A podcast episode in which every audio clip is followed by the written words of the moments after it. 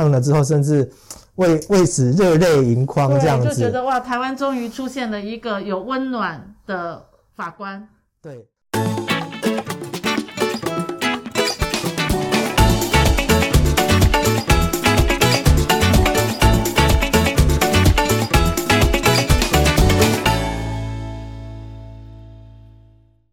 家好，我是大影子，我是阿达律师。我们大家今天要来收听赛底拉律法，我们要一起带大家一起法律拉迪赛。好，那今天我们要带大家法律拉迪赛要拉什么东西呢？我是有看到最近有一个高雄的法庭判了一个离婚的案件，是。那这个离婚的案件，那个呃法官呢就在那个离婚案件最后的附记写了大概一千五百字的暖文，好。这个暖文大概内容是，呃，写给离婚的诉讼案件的那个孩子，好，然后在那个孩子的呃信件里面，主要是跟那个孩子讲说，呃，爸爸妈妈其实也是很爱你的，好，然后这些这些过程，希望都呃知道你很辛苦，你也承受了很多父母亲的压力，希望这些都不会影响你长大，然后再一次的告诉你说，你没有做错事，告诉你说，爸爸妈妈离婚不是你的错。呃，主要也是告诉你说，哎，虽然你是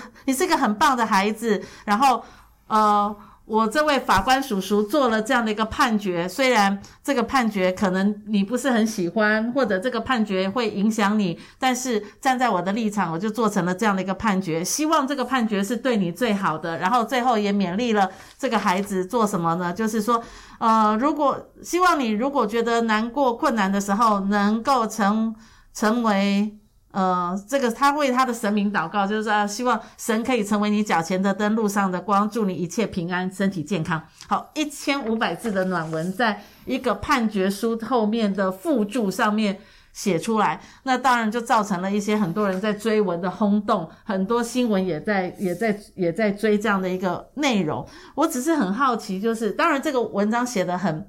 很很窝心啊，哈，让人家觉得说哇。这个法官也是有温暖的哦，处处人间可见温暖。那法官也是有有有很多同理心、很多感情的。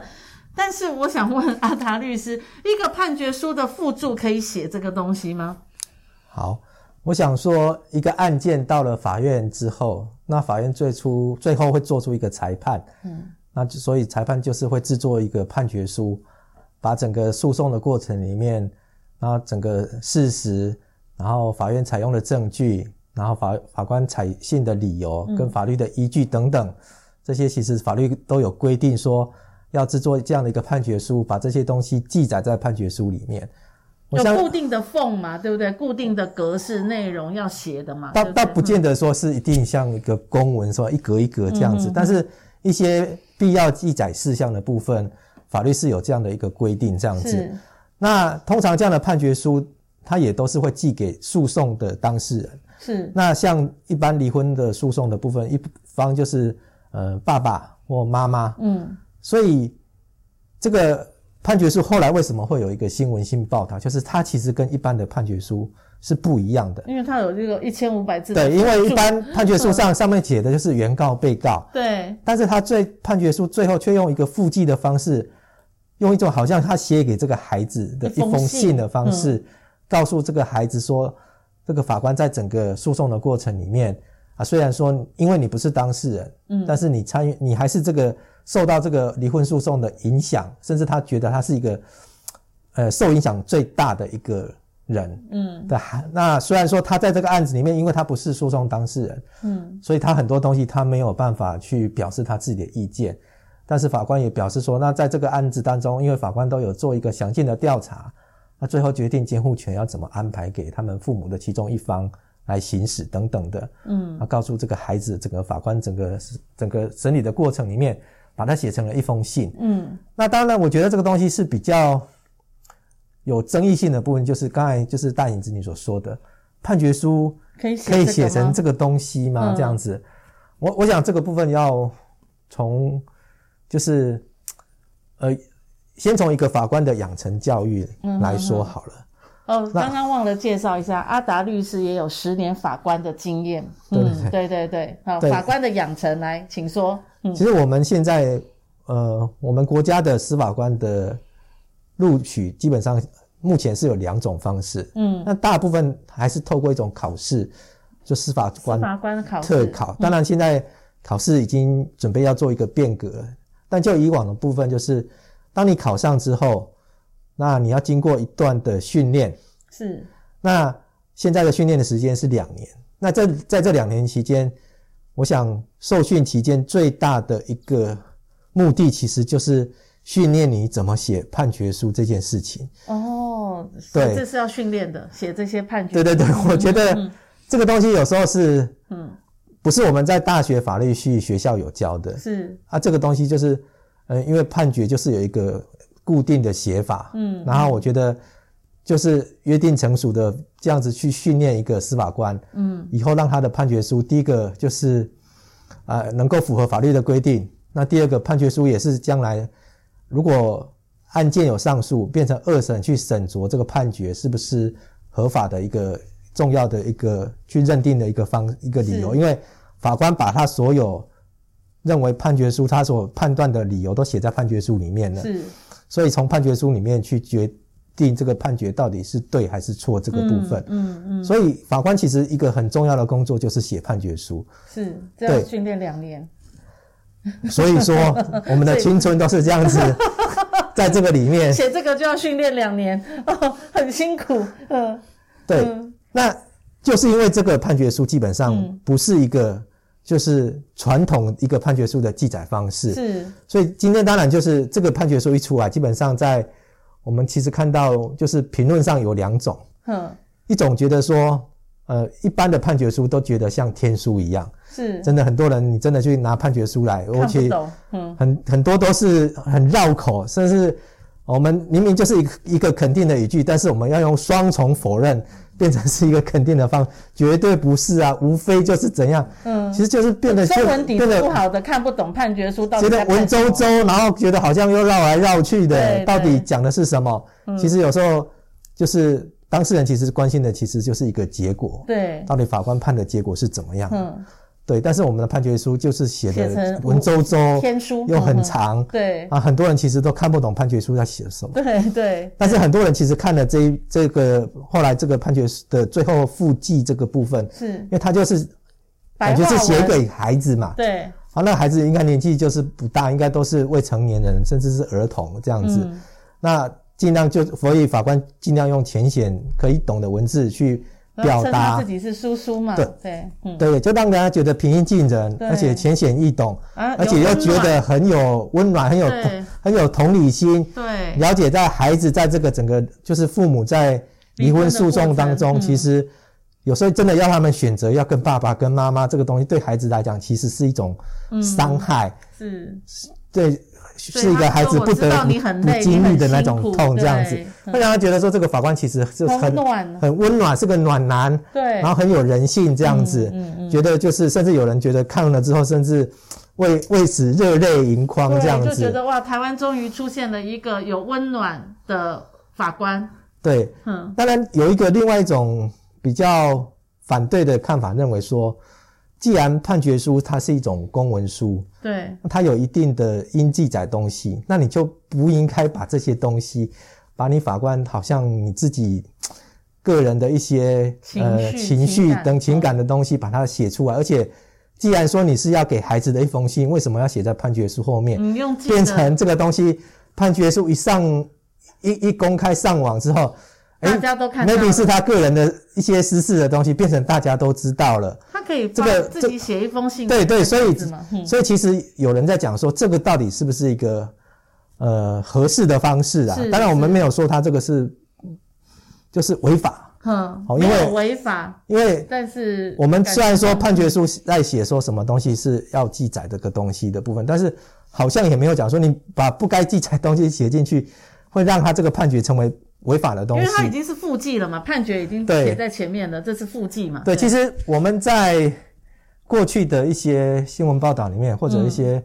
个人的经验里面，都其实有看到说，嗯，其实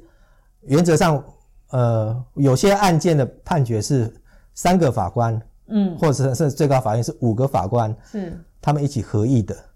那通常就是法官就是审理辩论终结之后，他们会做一个评议。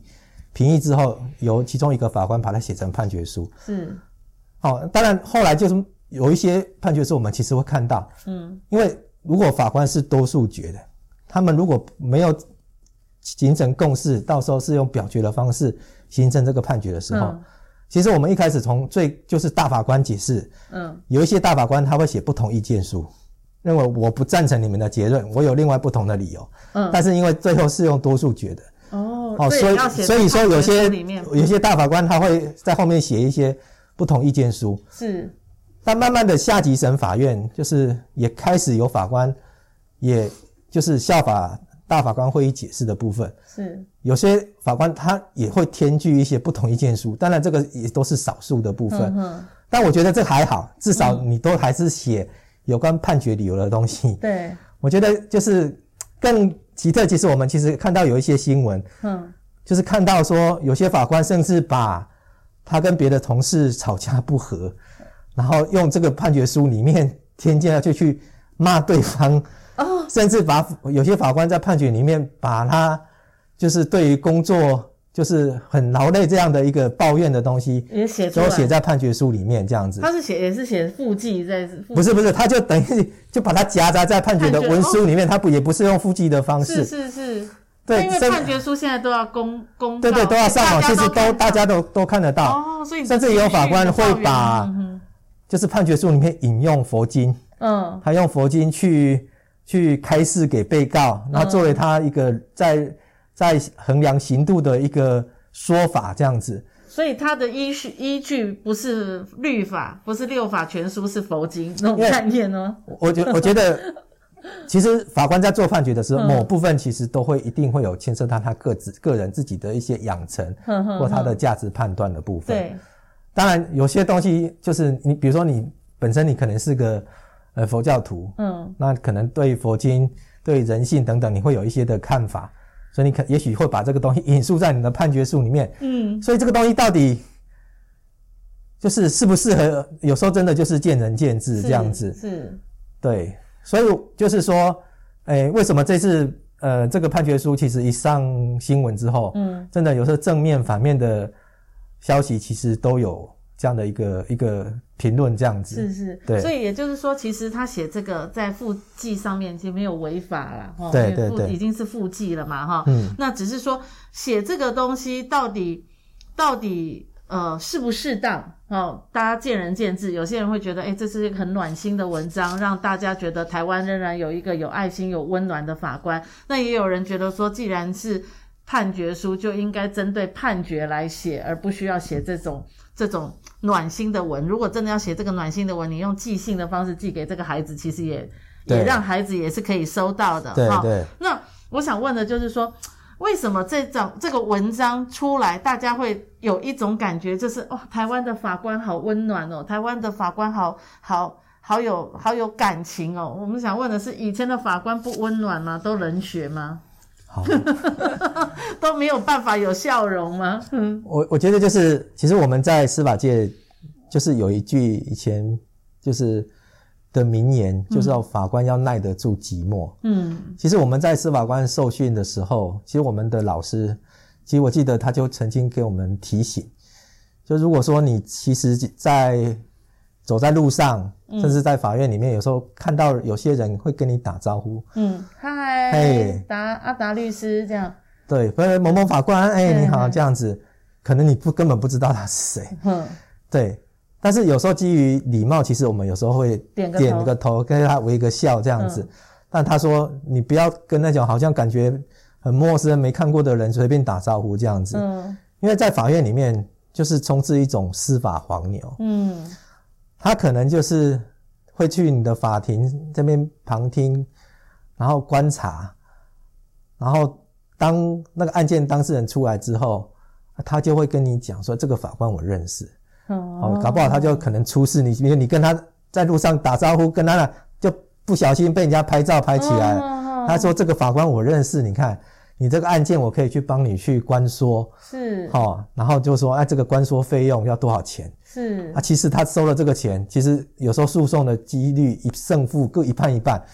好，如他所述胜了，他就说这个法官收了钱；如他所如果不如预期，嗯，他就说啊，这个法官不收，或者是钱给的不够多，退回来了这样子。嗯。啊，真的法院就真的充斥这种，有时候会充斥这样的司法黄牛，真的也抓过这样的司法黄牛。所以有时候变成说，法官的养成教育就是要你不要随便跟陌生人，甚至有时候即使是认识的人，嗯，他们也会想要说，啊，如果有案子在你手上。他们会想要透过你认识的人，想要去影响你的判决。嗯，所以有时候当法官当久了，就是变成要六亲不认，是，所以变成法官的名义要耐得住寂寞。嗯，但是我觉得这个东西也某部分其实来讲，当然，呃，你不要让自己的人际关系太过复杂，是减少你在判决上的很多的羁绊。对，可能会影响你的判决的独立性这个部分。但我觉得其实某部分来讲，嗯，也会让法官真的太脱离。现实哈，就是跟人跟人，或者说，嗯，呃，现在就是很多法官，我觉得还是经验有限，嗯，那有些事情你不见得一定都能够，都是能够掌握清楚的，所以我觉得某部分太封闭的时候，其实会有时候会影响你在这个判断的一个正确性的一个一个经验法则的部分，嗯，那另外一份，我觉得也是存在对司法的不信任，嗯，因为。这样子就表示说，其实司法是很容易受影响的，对，所以法官就要远离，免得我会被感情的，我被受影响这样子。嗯嗯嗯、其实我觉得这个某部分来讲，不见得是一个好的一个方向，这样子。是，是。对。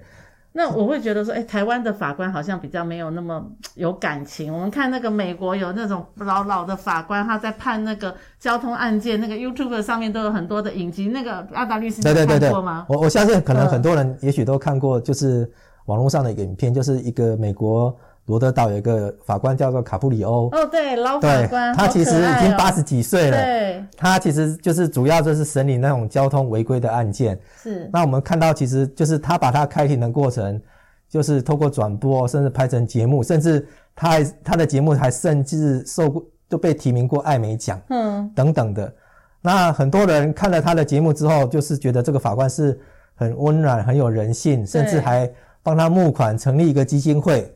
对对对，他可以用那个基金会的钱帮人家代缴。当他碰到有些特殊情况的时候，他可以拿基金会的钱去帮这些被告去缴罚金。对对对，会让我们觉得说，哇，怎么美国的司法可以这样子？会让我们很有温暖，觉得说超超乎我们的想，因为真的我们的法官其实就是。真的，我们就是开庭就是不苟言笑，对，因为你真的不小心对谁笑了，好，都可能很怕被解读成你是不是跟他，有关系，你是不是偏袒他？你对他比较好，你对他笑，你都没有对我笑。对，所以我我觉得就就是我我们也真的很期待说我们的司法的，就是也能够这样富满了温暖，也有人性，是然后他又是充满了公信力的部分。然后法官真的能够负能够运充分的运用他的公权力，一起来解决我们这个社会的纷争，这样子。你觉得这个梦想要多久台湾可以达到？我觉得这个是要大家一起来努力的。对，感觉我们有一个很棒的梦想在那边，可是的确好像还有很多很多还有很长的路要走，路要走啊！对对对，我们希望说我们的。法律界的法官也是一个正常人哈，他不要不苟言笑，他可以对狗都可以微笑的，对，要不然大家会变成脸残啊，面瘫，嗯，脸上都不能有表情的。好，我们谢谢阿达律师今天来跟我们分享这样的一个过程。其实我们觉得。